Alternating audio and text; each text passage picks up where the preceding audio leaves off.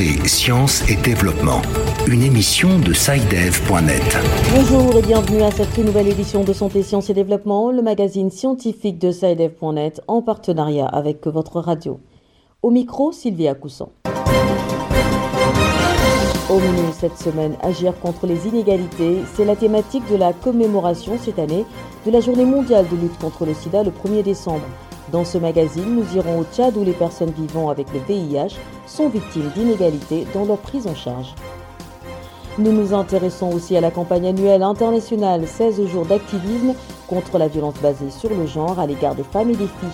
Débutée le 25 novembre, elle s'achève le 18 décembre. Au Cameroun, les autorités sanitaires envisagent de digitaliser les carnets et dossiers médicaux dans les hôpitaux publics. Objectif, assurer un meilleur suivi des patients.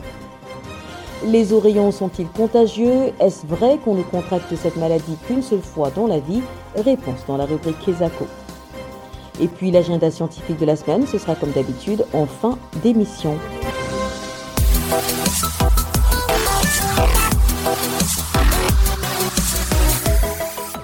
Bienvenue à tous.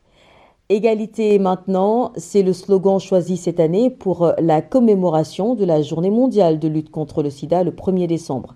Ce slogan appelle les gouvernants, partenaires et populations à agir contre les inégalités qui freinent les progrès pour mettre fin à la maladie. Avec 26,6 millions de personnes vivant avec le VIH, la région africaine reste la plus touchée par le sida selon l'Organisation mondiale de la santé. Au Tchad, les victimes de ce virus font surtout face aux inégalités dans leur prise en charge. Les précisions de Junior Bekoutou depuis N'Djamena.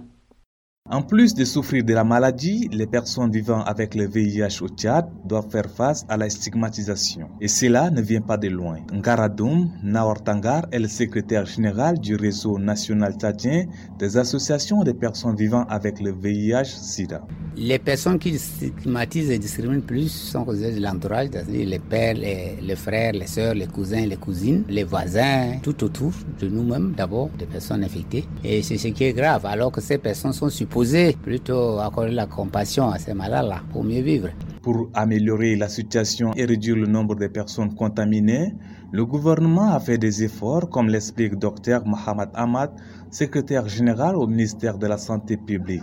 Il s'agit du renforcement de la disponibilité, de la qualité et de la conformité des services de traitement, de dépistage et de prévention du VIH, afin que tout le monde y ait accès correctement et sans distinction. La revue de pratiques pour lutter contre la stigmatisation et l'exclusion auxquelles sont confrontées les personnes vivant avec le VIH, les populations vulnérables et les personnes en détention, afin que chaque individu soit accueilli et soigné dans le respect des droits. Ces efforts ont permis la réduction de la prévalence du VIH qui passe de 3,3% à 1,3%, mais aussi la mise sous traitement ARV de 84% des personnes vivant avec le VIH, sans compter la réduction de la mortalité. Mais les défis demeurent. Docteur Mohamed Ahmad. Près de quatre décennies après le début de la réponse au VIH, certaines inégalités persistent au niveau des services tels que le dépistage, le traitement, le préservatif ou encore l'accès à la charge virale et la prise en charge pédiatrique. Pour finir avec le sida au Tchad et en Afrique, il faut d'abord mener une lutte contre la stigmatisation et les inégalités d'accès au traitement. Bekoutou Junior, N'Djamena pour Santé, Sciences et Développement. La campagne annuelle 16 jours d'activisme contre la violence basée sur le genre à l'égard des femmes et des filles a débuté le 25 novembre dernier. Elle vise à appeler à la prévention et à l'élimination de la violence à l'égard des femmes et des filles, car les actes de violence ont de graves conséquences sur la santé de ces dernières. La correspondance de Samuel Dimbadiolamou depuis Conakry. L'agence de l'Organisation des Nations Unies, ONU Femmes, estime à près de 736 millions le nombre de femmes qui ont subi au moins une fois des violences physiques ou sexuelles de la part d'un partenaire. 36,6% des femmes de la région africaine de l'OMS ont subi des actes de violence, rapporte l'organisation. Comme de nombreux pays africains, la Guinée n'est pas épargnée par le phénomène, déplore Oumou Awa Diallo, membre du club des jeunes filles leaders de Guinée, une ONG qui fait des sensibilisations. Cette année, le projet a enregistré de 100 cas de violence sur mineurs, dont la plupart ont moins de 18 ans, sans compter les violences conjugales dont on en parle peu et celles commises dans les milieux universitaires et dans les rues. C'est comme si ce phénomène était encouragé par les autorités. C'est vraiment dommage. Les violences fondées sur le genre s'expliquent par plusieurs facteurs, explique Oumou Diallo. Dans la plupart des cas, les coupables disent c'est l'habillement extravagant des filles qui les pousse ou bien c'est la jalousie parce qu'ils ont été trompés par celle-là. Voilà, des arguments qui sont très irritants. Sinon, comment vous pouvez comprendre que même dans les mosquées ou églises, qu'on puisse parler de viol On assiste même à des cas où la femme perd la vie. C'est comme si on vivait dans la jungle. Selon Denise Camara, gynécologue et sage-femme à la clinique Bessia à Conakry, qu'elle soit physique ou sexuelle, la violence peut avoir des conséquences graves sur la santé de la femme ou de la jeune fille qui en est victime. Il y a une souffrance là, ça entraîne beaucoup de conséquences chez les femmes. Ça peut entraîner des maladies sexuellement transmissibles. Ça peut entraîner les grossesses non désirées. Il y a les femmes qui, qui, qui soient violées là. On les conseille souvent pour ne pas qu'ils soient traumatisés. Ça entraîne les, les traumatismes pour ne pas qu'ils soient isolés les violences faites aux femmes constituent un problème crucial. L'UNIFAM invite, entre autres les gouvernements, à accroître la sensibilisation publique et la mobilisation sociale pour éliminer la violence à l'égard des femmes et des filles et pour permettre aux femmes et aux filles victimes de violences de briser le silence et avoir accès à la justice et à un soutien adapté. Samuel Dembadiola Conakry pour Santé, Sciences et Développement. Au Cameroun, le ministère de la Santé publique envisage de mettre en place un système de digitalisation des carnets et des dossiers médicaux dans les hôpitaux publics. Les autorités sanitaires estiment que ce système devrait permettre d'assurer un meilleur suivi des patients. Les explications de Béatrice Cazé à Yaoundé. Le processus de mise en œuvre de ce système de digitalisation des carnets dossiers médicaux dans les hôpitaux publics n'a pas encore été dévoilé, mais en attendant son implémentation, le ministre de la Santé publique, Malachi Manaouda, a présenté les avantages de cette innovation qui devrait permettre au personnel de santé de mieux suivre et d'intervenir en toute connaissance de cause sur le dossier d'un patient. Un avis que partage Benoît Bissoon, expert en communication digitale. Cela contribuera davantage à transformer cette composante afin de la rendre plus performante.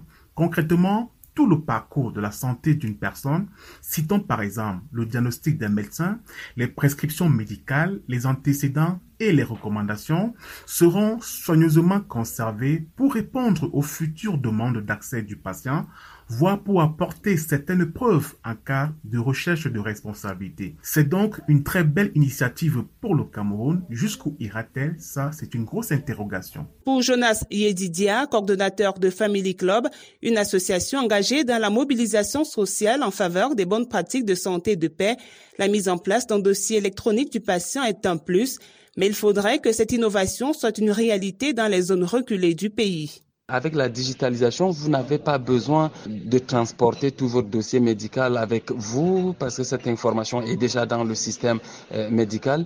Il faut maintenant travailler à accompagner le ministère de la Santé dans la mise sur pied euh, de, cette information. Et il faut aussi que euh, le développement de ce système aille jusqu'à dans des villages. Il faut qu'on ait de l'électricité, qu'on ait le système informatique aussi dans l'arrière-pays pour que cette opportunité ne soit pas seulement limitée ce projet s'inscrit dans le cadre du plan stratégique national de santé numérique 2020-2024 qui prévoit également la numérisation du paiement des consultations des certificats médicaux. Béatrice Kazé, Yaoundé pour Santé, Sciences et Développement.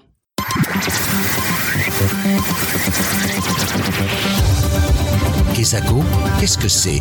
Vos questions à la rédaction, les réponses de nos experts. C'est du Gabon que nous vient la question de cette semaine. Je vous propose de l'écouter. Bonjour Saïd, je suis Achille Gadom, élève électro-informaticien. Je vous appelle depuis Libreville au Gabon. Ma préoccupation est la suivante. Mon petit frère vient de contracter les oreillons. Cette maladie est-elle contagieuse? On dit souvent chez nous que cette maladie ne se contracte qu'une seule fois. Est-ce vrai? Mettons le cap sur Libreville où nous attend notre correspondante Sandrine Gagne.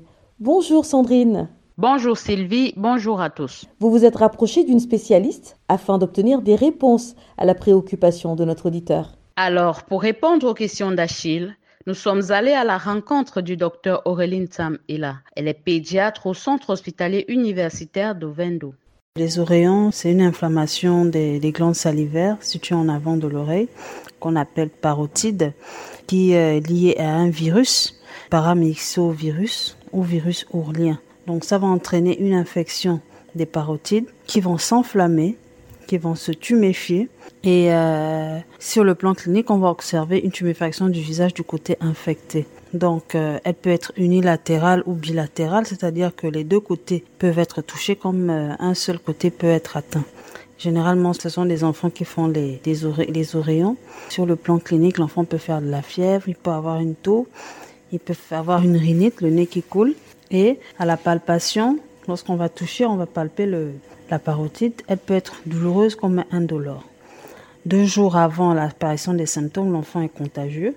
Et quatre jours après, donc euh, on demande parfois aux parents de garder l'enfant pendant cette période-là à la maison pour éviter qu'il ne contamine euh, les autres euh, enfants en milieu scolaire. Mais c'est une pathologie qui est bénigne, qui s'élimine toute seule. Donc le traitement, il est symptomatique. On va traiter la fièvre, on va mettre un sirop pour la toux si la toux importante et en cas de surinfection, on va donner un antibiotique. Euh, le traitement préventif, c'est le vaccin, le vaccin ROR, rougeole, rayon et rubéole, que l'on fait à 9 mois chez l'enfant.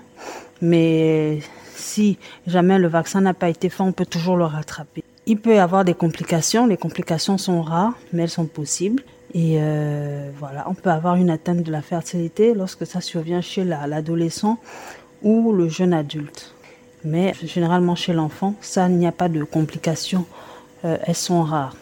Donc le mode de transmission, c'est généralement par la salive, les, gouttelettes de salive lorsque un enfant atteint d'oreillons parle à côté de vous, joue, vous échangez. Euh, donc c'est généralement par la salive. Théoriquement, euh, les oreillons, c'est une pathologie qui est immunisante. Lorsqu'on l'attrape, c'est une seule fois. Mais il y a des cas, nous avons déjà, nous avons observé des cas où euh, un enfant a déjà fait, deux fois la, les, oreillons. Ce sont des possibilités, mais sinon c'est une seule fois. C'est très rare chez les adultes. Euh, on n'avons jamais observé des oreillons chez les adultes, mais on n'exclut pas cette possibilité. Voilà Sylvie, c'était le docteur Aurélien Tam et la pédiatre au CHU d'Ovendo. Merci Sandrine. Je rappelle que vous étiez en ligne de Libreville, la capitale du Gabon. Quant à vous, chers auditeurs, si vous aussi souhaitez nous adresser une question, une seule chose à faire, envoyez simplement un email à l'adresse suivante podcast@sidev.net. Podcast s'écrit P O D C A S T et Sidev s'écrit S C I-D-E-V. Je répète, podcast.sidev.net. Vos questions et commentaires sont attendus à cette adresse à tout moment de la journée. L'agenda. Place à Virgile Aissou qui nous fait découvrir le contenu de l'agenda scientifique de la semaine. Bonjour Virgile. Bonjour Sylvie, bonjour chers auditeurs. Alors que retenir à l'agenda cette semaine? Le 8 décembre, c'est la journée mondiale du climat ou journée mondiale contre le changement climatique. À l'occasion, les étudiants du Green Office de l'Université de Liège en Belgique nous proposent de calculer chacun notre empreinte environnementale individuelle. Cette action collective aura lieu en ligne le 8 décembre, donc à 13h GMT. Pour s'associer à l'événement afin de connaître l'impact de nos habitudes sur l'environnement, rendez-vous sur le site de l'Agence universitaire de la francophonie www.auf.org. Du 6 au 9 décembre, les crises alimentaires et nutritionnelles dans les régions du Sahel et du lac Tchad feront l'objet d'une réunion du réseau de prévention des crises alimentaires, RPCA, en format hybride. Le thème Agir maintenant et mieux se mobiliser à l'avenir en Afrique de l'Ouest. Plus d'informations sur le site www.food-security.net. Le Forum du commerce et de l'investissement qui devrait se dérouler du 26 au 28 octobre 2022 est reporté au 7 décembre 2022. Il se tiendra à Casablanca, au Maroc. Face au changement climatique, l'Afrique prend son destin en main, proclament toujours les organisateurs. IFRAN Forum, comme on l'appelle, se présente comme une plateforme unique de rencontres et de réflexion autour du développement du commerce et de l'investissement en Afrique. Son principal partenaire est le nouveau partenariat pour le développement de l'Afrique, NEPAD. Voilà Sylvie, c'est tout pour la semaine. Merci Virgile. Mesdames et messieurs, c'est ainsi que s'achève cette édition de Santé, Sciences et Développement que je vous remercie d'avoir suivi. Rendez-vous la semaine prochaine pour une nouvelle émission, même heure, même fréquence. D'ici là, portez-vous bien. Cette émission est disponible en podcast sur le site sidev.net/fr. Cette émission a été réalisée sur financement du CRDI, le Centre de recherche pour le développement international, un organisme public canadien. Le CRDI investit dans le savoir, l'innovation et les solutions afin d'améliorer les conditions de vie dans les pays en développement.